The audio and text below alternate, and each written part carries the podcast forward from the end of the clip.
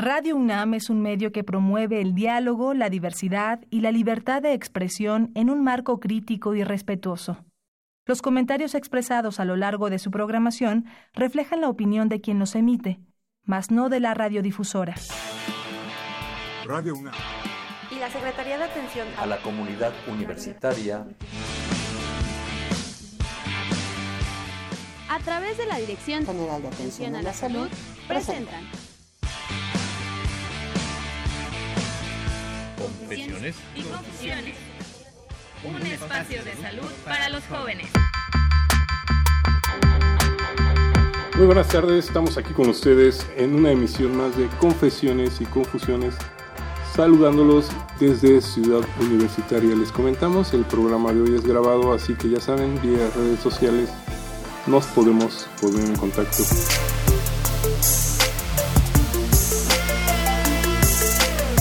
Y la cosa suena. El programa de hoy es grabado. Grabado. Grabado. Maestra Michelle Charlier Curie. El amor. ¿Por qué? qué? ¿Qué pasa con este aspecto tan criticado, tan aplaudido, tan ensoñado? Claro. Pues e, es un gran tema, este tema del amor, porque pensamos que el amor se nos da y ya, y la verdad es que el amor es una, tiene que ser una construcción. Me parece que estamos en un tiempo en donde se confunde todo lo que es el amor con el enamoramiento en donde uno piensa eh, que de inmediato ya conoce el amor de su vida y en tres, cuatro semanas quieren hacer la vida con esas personas, hacen y de repente se van a vivir juntos, todo sucede muy rápido y al cabo de seis, ocho meses pues desconocen a esa persona y vienen los quiebres o los rompimientos, ¿no? ¿Por qué está sucediendo eso? Pues porque en el enamoramiento deciden, toman decisiones muy abruptas, muy deprisa y de repente cae nuevamente la realidad. Entonces, creo que vale mucho la pena hablar de lo que es el enamoramiento. Este enamoramiento se da en, en, los primeros días o hasta meses de la relación, ¿no? Dura más o menos entre seis y ocho meses. Y nosotros los psicoanalistas decimos que es un estado psicótico, el enamoramiento. Porque en realidad tú le pones cualidades al otro que no tiene, pero que tú quieres ver. Entonces, si nosotros dividimos esa palabra, enamoramiento, entenderemos que es un enamoramiento, o sea, es una mentira del amor. En realidad yo no me enamoro de la persona como tal cual es, sino de, me, me enamoro de la persona que yo quiero ver y además esa persona se cae en detalles, etcétera, porque es todo el momento de la conquista seis, ocho meses después llegan las parejas a terapia diciendo, no, es que ha cambiado muchísimo y es, no es la persona de la cual yo me enamoré y efectivamente no es la persona de la cual tú te enamoraste porque esta persona que está después de ocho meses es la real. Ya no es como esta situación ideal que tú veías antes. Y el problema está siendo ese, o sea, nos estamos comprometiendo muy pronto y después nos estamos dando cuenta que las personas cambian, ¿no? Y en realidad es que no, no cambian, cuando cambiaron fue en esa etapa del enamoramiento para conquistar al otro y ponerle cualidades al otro que en realidad no tiene. ¿Por qué un estado psicótico entonces? Porque estamos fuera de la realidad. O sea, estamos viendo a la persona como no es, sino como yo la quiero ver. Ponemos muchas cosas ideales y entonces aquí podemos hablar un poco de Freud. Sigmund Freud, padre del psicoanálisis, decía que hay dos tipos de amor. El amor genuino y el amor narcisista. El amor genuino solo se puede dar en la relación filial de padres a hijos. Es decir, es un amor en donde realmente doy sin esperar nada a cambio. Es genuino lo que siento por ese sujeto, por esa personita, y le doy todo lo que puedo sin esperar absolutamente nada a cambio. Por eso se dice que solo es filial, porque el amor de pareja es un amor narcisista. Es decir, yo doy, pero espero recibir lo mismo, o espero recibir algo a cambio. Entonces, ¿por qué narcisista? Porque yo siento que tengo ciertas cualidades y dentro de esas cualidades quiero que el otro también las tenga. Entonces le voy a pedir que lo haga, ¿no? Y de repente vemos, ay, es que es súper detallista y me regalaron las flores que me gustaba. Y te das cuenta que en una charla alguna vez él, le preguntó, ¿y cuáles son tus flores favoritas? ¿no? Y ahí, pues evidentemente, le va a regalar las, las flores favoritas. Todo eso son etapas ideales, no son etapas reales. Hay que bajar entonces de la idealización a la realidad. Y cuando se baja la realidad realmente es para saber si puedes hacer una vida de pareja o no con esa persona, con ese sujeto. El, ¿Qué es el amor? El amor no se da por sí solo, el amor se construye, el amor es una construcción de la vida y la vida tiene todo, absolutamente todo lo que, que ver con el amor. ¿Por qué? Porque el amor es una construcción que se hace día a día. Es mucho más fácil destruir que construir. Es mucho más fácil, por ejemplo, destruir un edificio, se destruye en unas horas, a volverlo a construir, se, se, se construye en muchísimo más tiempo. El amor es una construcción, por eso no se da por sentado. Por eso no es algo que yo diga, ay, me, eh, quiero sentir amor y ya, no. Sino hay que construirlo todos los días, por un interés que tengamos hacia el otro. Entonces dice siempre Lourdes Quiroga en sus conferencias, es que en realidad hay que hacer el amor todos los días.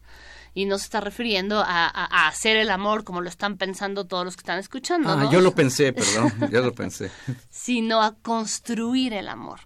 O sea, es ver a la otra persona como alguien que te importa. Ya siento preocupación y cariño por el otro porque el otro, la otra persona, quien sea, me ha dado algo. Entonces, como me ha dado, quiero cuidar eso que me ha dado y lo voy a yo entonces a cuidar a él, a esta otra persona.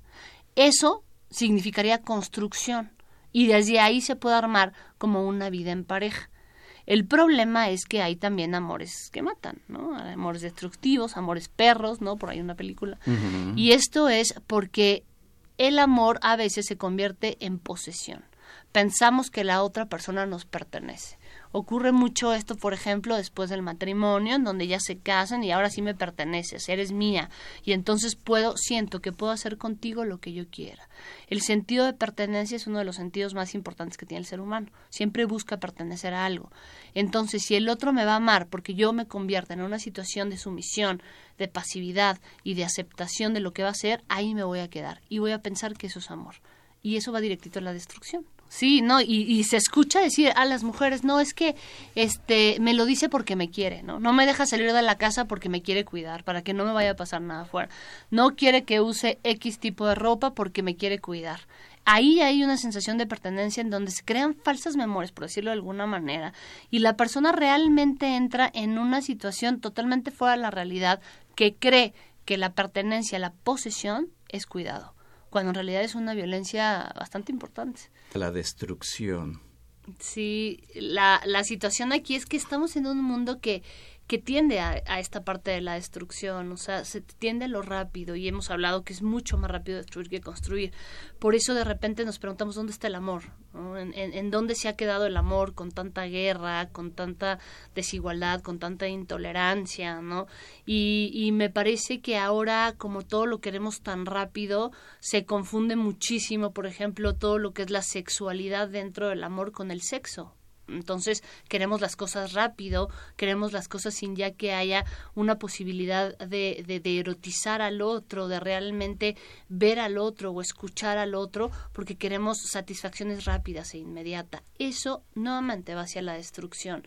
No, es una compulsión en donde queremos más y más y más, cada vez más, eh, perdiéndonos de toda la situación apasionante que nos puede dar el amor porque ya no es amor lo que vemos en muchas parejas. Lo que vemos en muchas parejas ya es una situación de intolerancia. Estamos en un mundo muy rápido, o sea, las cosas van muy, muy rápidas de consumismo absoluto, en donde hay que trabajar ahora mucho más horas para tener una vida más o menos estable, ¿no? Más o menos este eh, al día, y entonces pensamos que ya no hay tiempo para el otro. Hemos perdido lo humano de lo humano, hemos perdido la capacidad de escucha, hemos perdido la capacidad del habla. Todo eso lo hemos convertido por oír y por supuesto estamos en un mundo virtual que sin quererlo satanizar también aleja mucho al otro. ¿Cuántas parejas no vemos en los restaurantes o en los bares o en los cafés que están nada más con los celulares mensajeando, ¿no? Entonces ya no puede haber una, comu una comunicación diádica de dos, sino de tres, de cuatro, de cinco personas, ¿no?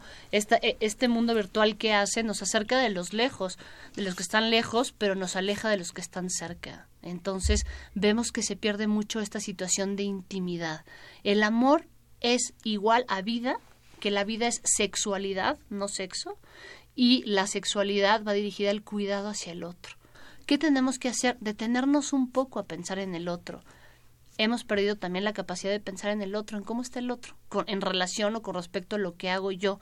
Pensamos que lo que yo hago no afecta o no importa o mañana le pido perdón y ya tratamos de hacer entonces reparaciones maníacas, ¿no? Nosotros cuando estamos con las personas y cometemos algo que las lastima, tenemos que reparar a esa persona, pero tiene que ser una reparación que vaya hacia lo genuino, insisto, que vaya realmente hacia el cuidado de la persona.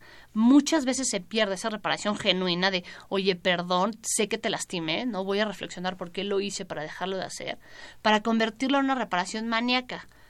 ¿Qué es la reparación maníaca? Te regalo flores, chocolate, te doy un beso y ya. Pienso que borrón y cuenta nueva.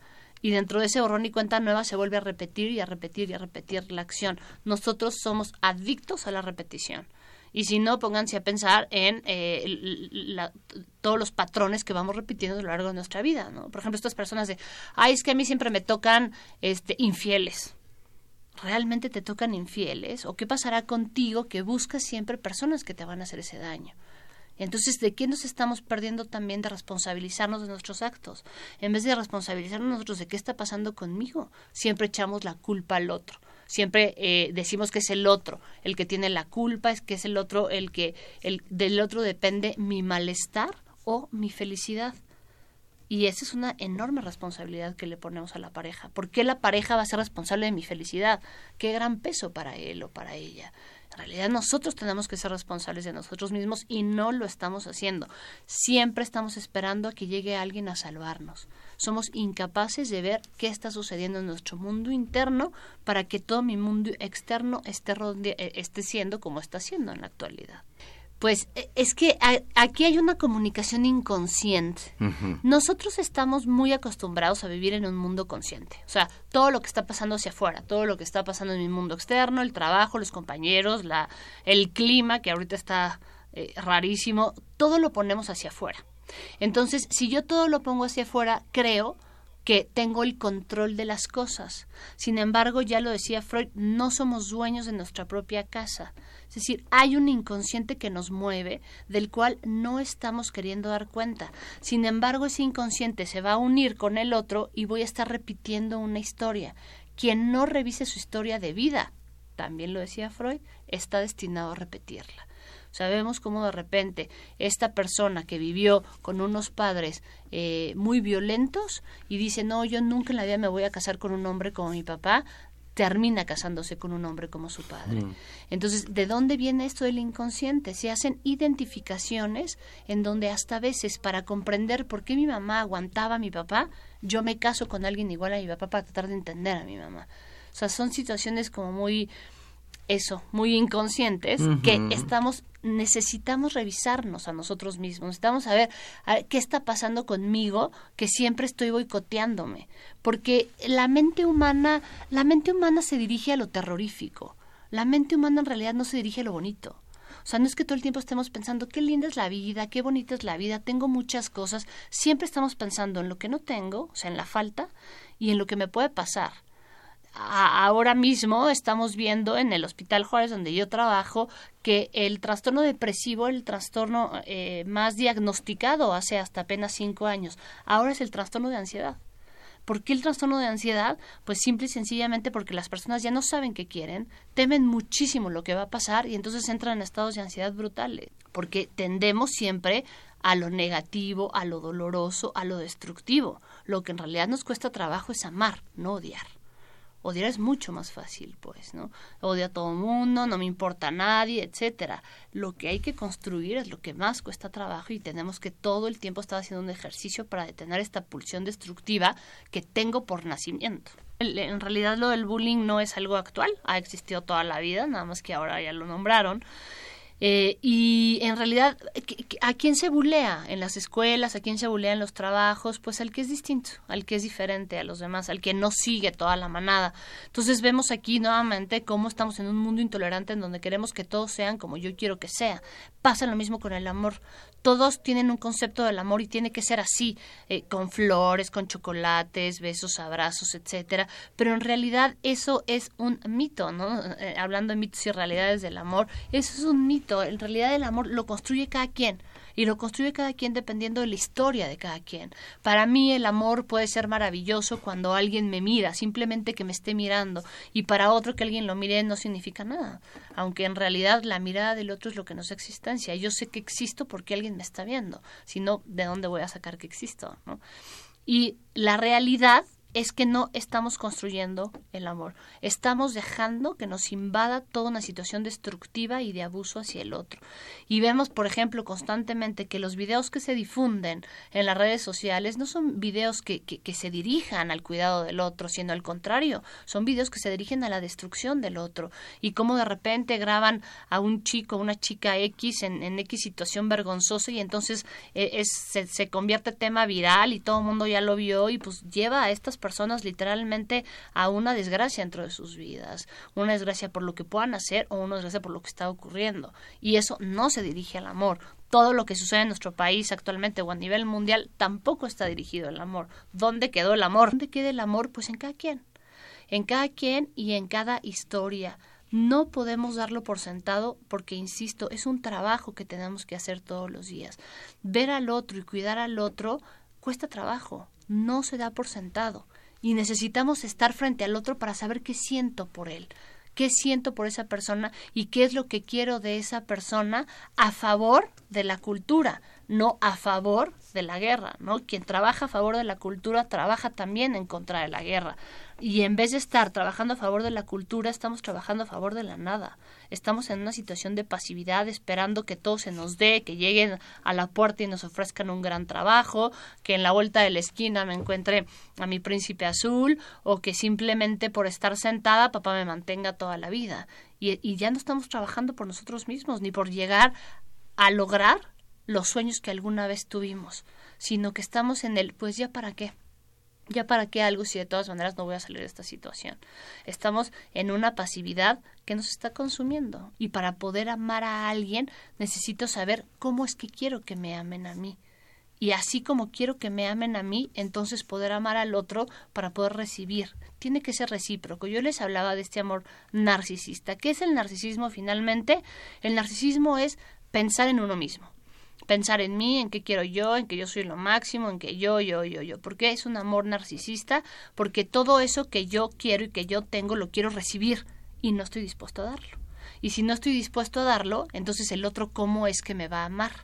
No me puede amar porque yo no le estoy dando nada. No hay una reciprocidad y se les olvida que el amor es en pareja, o sea, tiene que ser parejo, lo que yo doy a lo que yo recibo.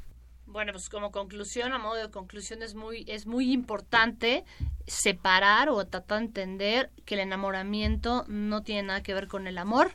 El enamoramiento es esta etapa en donde yo pongo y creo que el otro tiene cualidades que no tiene, pero que yo quiero ver. Y el amor ya es como eso que es la otra persona, lo quiero, tal cual como es, no quiero cambiar absolutamente nada de él y puedo hacer una vida con esa persona porque quiero protegerlo y cuidarlo. Va dirigido como al cuidado hacia el otro. Igualmente el sexo de la sexualidad, en donde eh, dentro del sexo pues va a ser el, el, acto coital exclusivamente y la sexualidad tiene todo que ver con la pasión que yo le pueda imprimir a esa relación. Necesitamos llegar, conocer a la persona, escucharla muchísimo, muchísimo más que lo que nosotros, o sea, y que el otro también nos pueda escuchar y dentro de eso saber cuáles son los acuerdos a los que podemos llegar. Y si no podemos llegar a ningún acuerdo, entonces tener la suficiente humildad para decir, este no es la persona con la que yo quiero estar, ¿no? Para que ninguno de los dos salga herido.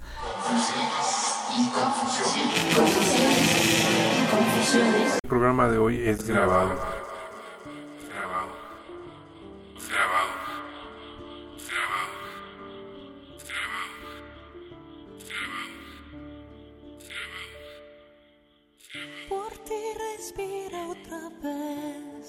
El amor que ayer no existía en mí. Tú has logrado llegar donde jamás ha conocido mi piel. Cuando escucho tu voz, haces vibrar toda mi emoción. Ahora mi corazón ya nunca podrá vivir sin tu amor. Me he enamorado de ti y mi vida cambió. Tus besos me hacen sentir.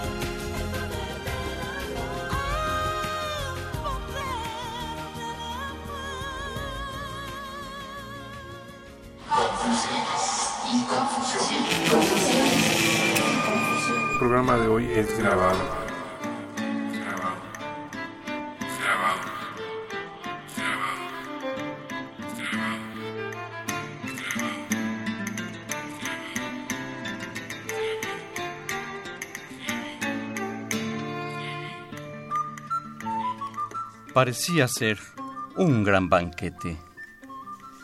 Platillos por aquí, personas por allá, degustando con una sonrisa.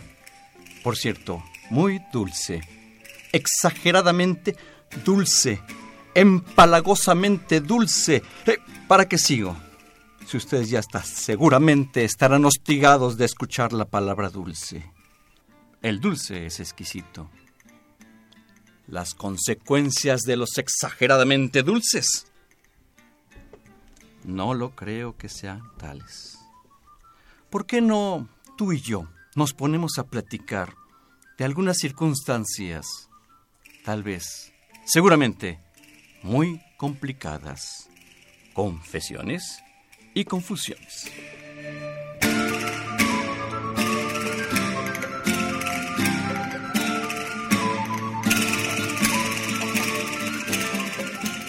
¿Qué tal? ¿Cómo les va? Muy buenas tardes. Qué gusto poderles saludar desde esta dirección de la Colonia del Valle en Radio UNAM en Confesiones y Confusiones. Es un placer que nos permitan eh, arribar hasta el mismo lugar donde ustedes se encuentran para atender eh, otro tema de salud. Así es, Guillermo. Este, pues vamos dándole la bienvenida a, nos- a nuestros invitados. Pues sí, Alfredo, mira, a nuestra amiga, la química de alimentos, Ana Berenice de la Barrera Viles. Hola, buenas tardes. Aquí muy contenta de acompañarlos en esta tarde. ¿Qué pasa, ¿Qué pasa normalmente en el periodo de las fiestas? Además de que la familia se reúne, eso nos da oportunidad pues para tener una convivencia, nos da oportunidad para aprender por fin la receta de la abuelita que ahora sí tiene chance, yo tengo chance de estar con ella y de preparar, ¿no? O de las tías y o de estos convivios familiares en donde cada uno trae un platillo y todos vamos a compartir y de repente se hace una mesa enorme en donde hay un montón de, de platillos, todos deliciosos, o al menos tienen buena, buena cara, y se ve mal si no probamos todo, ¿verdad? Es como lo típico que nos pasa en estas fiestas. Y pues sí, finalmente viene la cuesta de enero, como bien platicas, que viene no nada más al bolsillo, sino también al, al metabolismo, porque el cuerpo nos pasa la factura de todo esto. Eh, ¿Cómo podemos hacer para que esta cuesta de enero al respecto de la salud no nos salga tan cara? Primero, pues tenemos que ubicarnos en que estamos viviendo en un país en donde la diabetes es una enfermedad que es que está pues presente en casi todos los hogares mexicanos. Entonces, tenemos que considerar que hay personas que están enfermas de diabetes y que tendríamos que planear un menú navideño para incluirlos. Y me parece que sería mucho más saludable que todos tuviéramos una cena parecida a la de ellos. También en esta en estas fiestas como todas las fiestas mexicanas pues hay algunos platillos que son los típicos que no pueden faltar. Entonces por qué no empezamos a buscar algunos ingredientes que pudieran ser un poco más amigables a nuestra dieta generalmente son alimentos que, que son altos en grasa altos en azúcar altos en sal y generalmente también olvidamos un poco el consumo de verduras tomamos más alcohol en fin, estas fiestas son un poco, pues, eh, pesadas en el sentido de que vienen cargadas de, de mucha energía en forma de calorías. Entonces busquemos, bueno, podemos primero que nada ordenarnos, hacer una buena lista, así como nos, nos podemos ordenar para hacer nuestra lista de, de regalos y de buenos deseos y de propósitos. También platicar en familia un poco cómo va a ser nuestro menú en estas fiestas, qué nos gustaría comer, qué se va a comprar, cuánto se va a comprar, cuándo se va a, a producir, cuándo se va a elaborar, quién va a hacer qué cosa. Y de esa manera vamos a reducir también eh, los desperdicios y los excesos que de repente tenemos de comida, que también luego guardamos el bacalao delicioso de fin de año y por ahí de abril o de mayo o en agosto estamos comiendo el bacalao que sigue en el congelador. Entonces también eso pues es desperdicio y pierde propiedades sensoriales y la verdad es que aunque estuvo delicioso en enero, ya en julio ese bacalao seguramente se va a ir directo a la basura. Que nadie y eso- quiere tortas de no, bacalao. ya nadie. También, o sea, nada más el recalentado que te dure una, una tarde, no, no toda la semana. Entonces, si hacemos una buena planeación de qué voy a comprar y quién va a preparar, vamos a evitar también tener este pérdidas económicas en ese sentido de que tengamos demasiada comida y que ya la gente no quiere estar tomando recalentados. Entonces, bueno, eh, generalmente estas fiestas, atracones o estas comidas familiares se dan en la noche. Tenemos que prepararnos para ellas. Además de que, bueno, ya estamos en la conciencia de que vamos a preparar un menú que mejor sea horneado en lugar de frito, que en lugar de papas pues haya más ensalada. A lo mejor en lugar de papas puedo utilizar un puré de manzana y ahí ya es puré y es amarillito, ¿no? O sea, de alguna manera le da un poco la idea, pero estamos ahí cambiando, cambiando calorías, cambiando nutrimentos y bueno, finalmente la presentación no se va a ver muy, muy distinta. Eh, si utilizamos estas eh, preparaciones más o tipos de cocción menos grasosas como el horneado, como al vapor, como los empapelados, además de que vamos a tener muy buen cocimiento de, de la carne y también escoger carne que sea bajita en grasa y buscar que estos aderezos más bien tengan eh, más, eh, en lugar de crema, yogurt, eh, de estos que es bajo en, en calorías y a lo mejor este que son que no tengan tanto dulce, que son más bien ácidos, también te pueden dar una textura muy similar a la crema, pero sin las calorías, sin tantas calorías, porque sí tiene calorías. Y bueno, eh, por ahí los nutriólogos lo que te recomiendan es que no te prives de nada. No hay que privarse porque, bueno, es una fiesta en donde hay que convivir, no podemos estar castigados toda la fiesta, ¿verdad? Entonces sirvo un plato de pavo, y luego un plato de romeritos, y luego otro plato más grande de pierna y...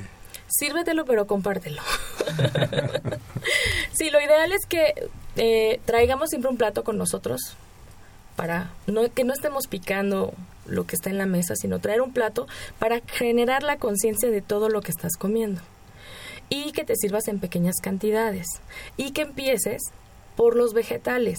Los vegetales te van a dar volumen, te van a dar saciedad. Y si comes muchos vegetales, cuando llegues al pavo, pues vas a comer un poquito menos. Y cuando llegues al postre, pues igual ya ni llegas, ¿no?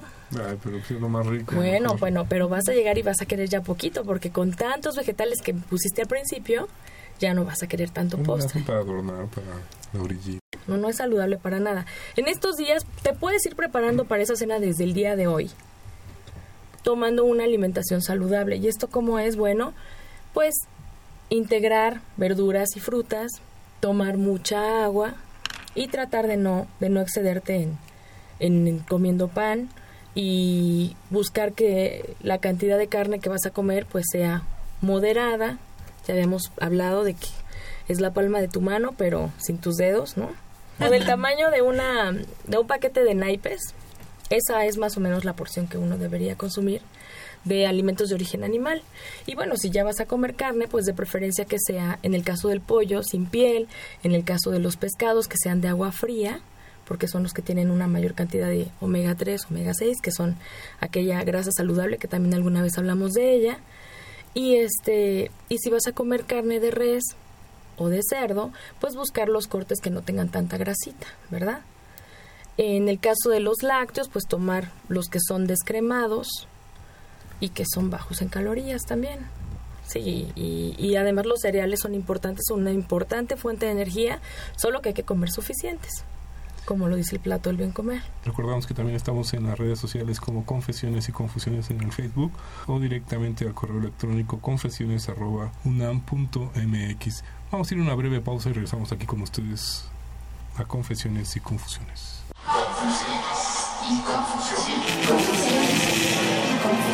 El programa de hoy es grabado. Grabado. Grabado. Grabado.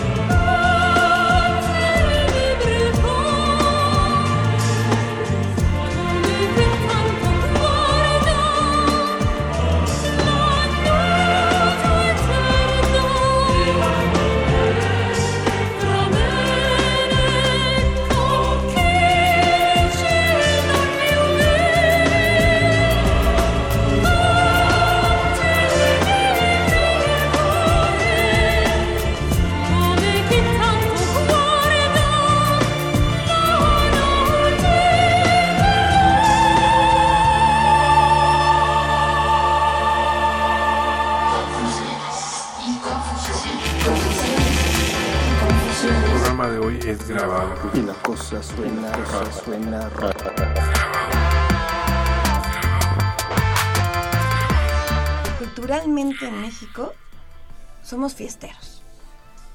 Todo lo festejamos, todo lo celebramos, todo lo conmemoramos. Tanto que pues hoy en día hay una película que hizo mucho énfasis en cómo festejamos hasta la muerte en México. Es parte de nuestra cultura. Pero yo creo que eh, justo más bien definiríamos qué es fiesta. Porque la fiesta que suele relacionarse con el consumo de alcohol y especialmente con la borrachera, eh, está como muy acotado a ciertas cosas y dejamos de un lado lo que también es festejo y lo que también es fiesta.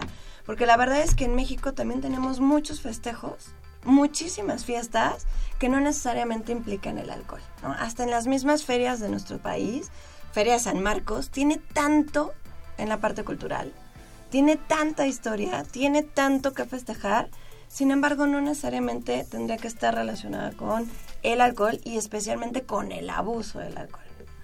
Pero aparte la, la, la responsabilidad, ¿qué significa? ¿Por qué la relacionamos con aburrición? Eh, la responsabilidad tampoco implica que no bebas si es que decidiste beber. Claro.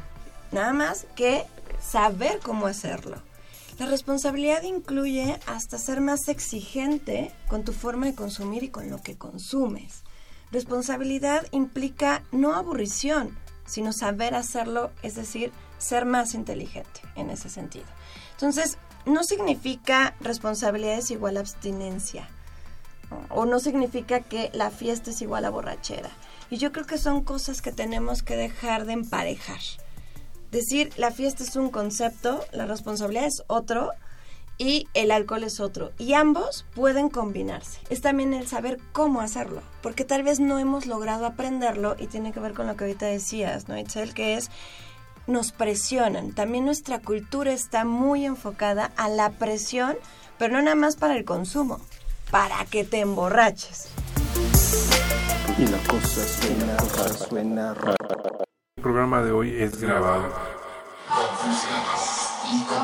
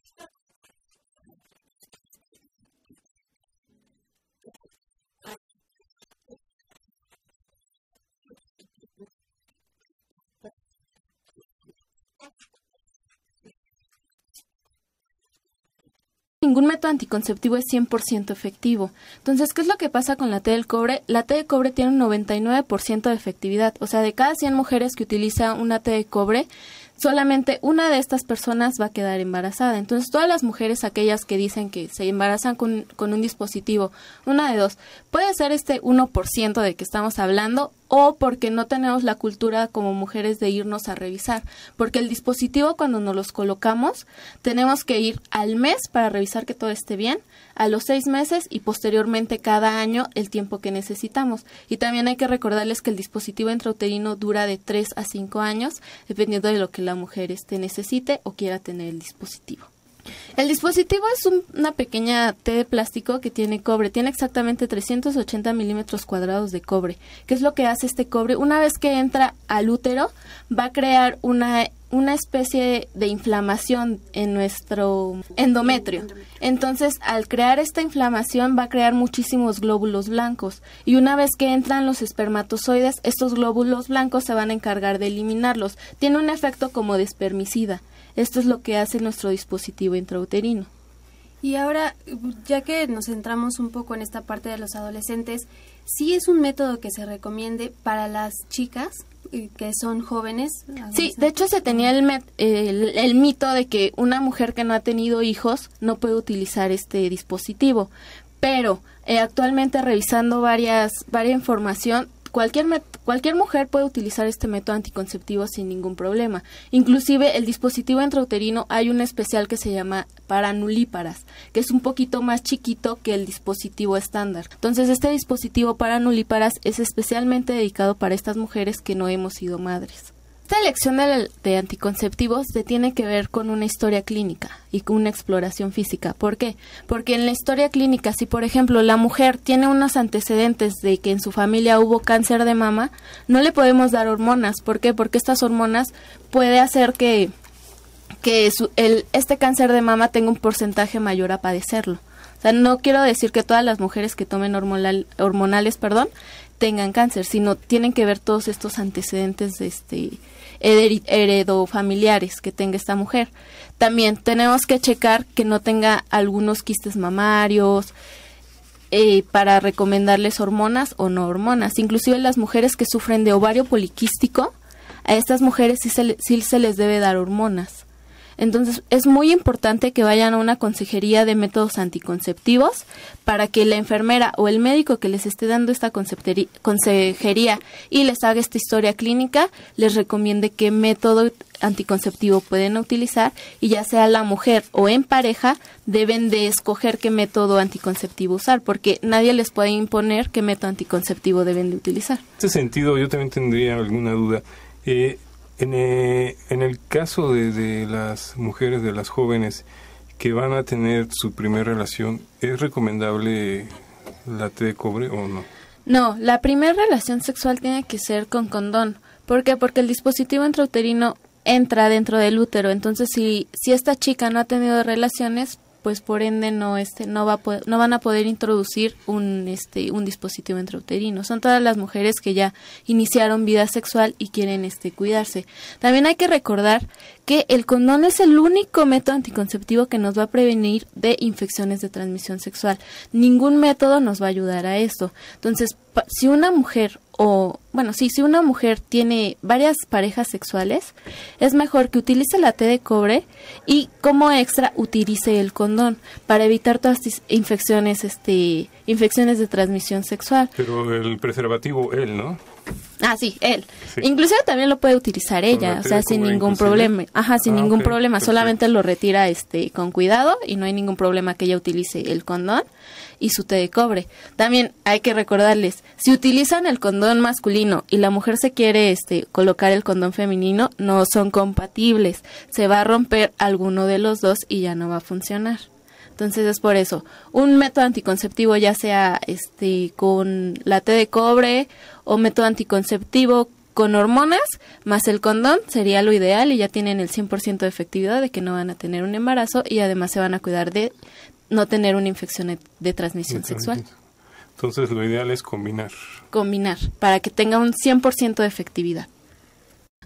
Entonces debes de esperar a que tu anticonceptivo se bueno, tu cuerpo se adapte al anticonceptivo no pasando más de seis meses. Si pasan esos seis meses y tú sigues con ese sangrado y esos cólicos, es mejor que te retires la té de cobre.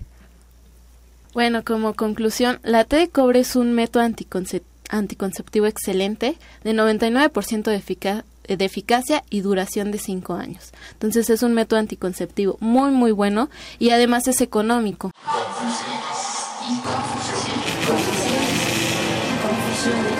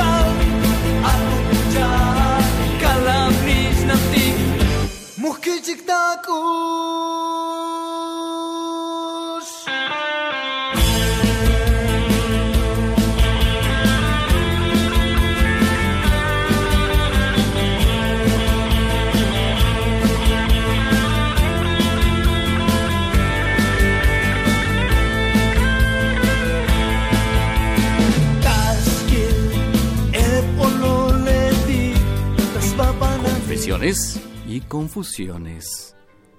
Han transcurrido muchos meses y varias estaciones del año. Pero sobre todo, y lo más importante, cuántas imágenes auditivas, visuales, emocionales, cuántos sucesos ese en ese gran engramaje cerebral. Es innumerable el número de sinapsis que tuvieron que conectarse para elaborar todo un equipo de trabajo de la Dirección General de los Servicios Médicos.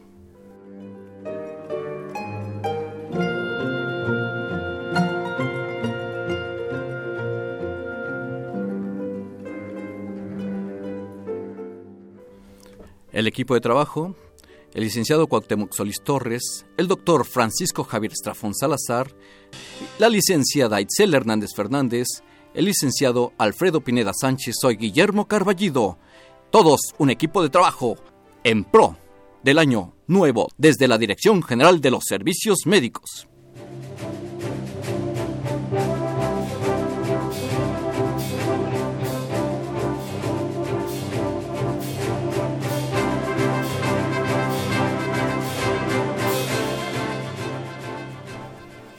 Que hubo enfermedades, arribó la salud. Que se volvió a extraviar la salud, la volvimos a recuperar.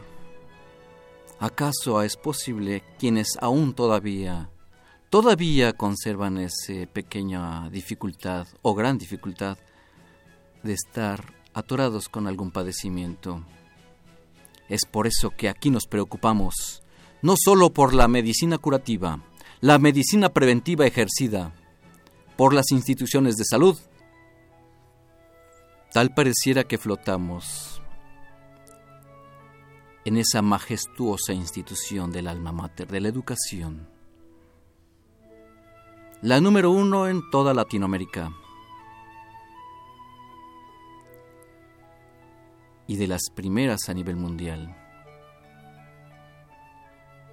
Junto a la rectoría o la presencia de un gran espíritu, por mi raza hablará el espíritu. Hay mucho que decir, pero aún, aún más, en cada uno de nosotros, de los que habitamos este planeta, hay mucho más, pero mucho, mucho más que hacer. El personal de la Universidad Nacional Autónoma de México se encuentra en este periodo vacacional.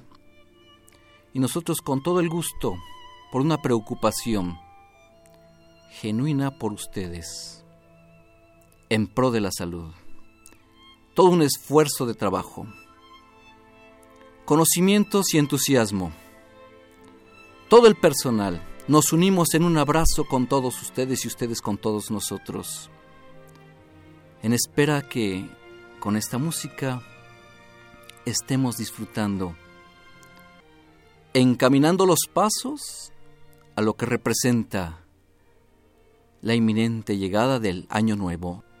Nos da mucho gusto que nos permitan llegar hasta el lugar donde ustedes se encuentran. Con buenos amigos, como es lo ideal, con una gran familia y toda una humanidad fraterna. Disfrutemos nuestra vida, aprovechémosla y vivamos. Y a todo el auditorio de Radio UNAM, muchas felicidades, feliz año nuevo. Ahí esperamos encontrarnos y agradecerles por permitirnos llegar hasta el lugar donde ustedes se encuentran. Un abrazo desde este momento, desde este lugar. Reciba una felicitación para usted y su familia. Muchas gracias por, por su apoyo, Ruiz Montaño. Juan Carlos Osornio, a todos los amigos, a todo el equipo de trabajo, a esta gran institución de Radio UNAM. Muchas gracias a todos, deseándoles un feliz año para que nos encontremos a un gran triunfo de los muchos triunfos que les esperan a ustedes en el camino. Hasta entonces y hasta el próximo sábado a las 5 de la tarde en el programa de Confesiones y Confusiones.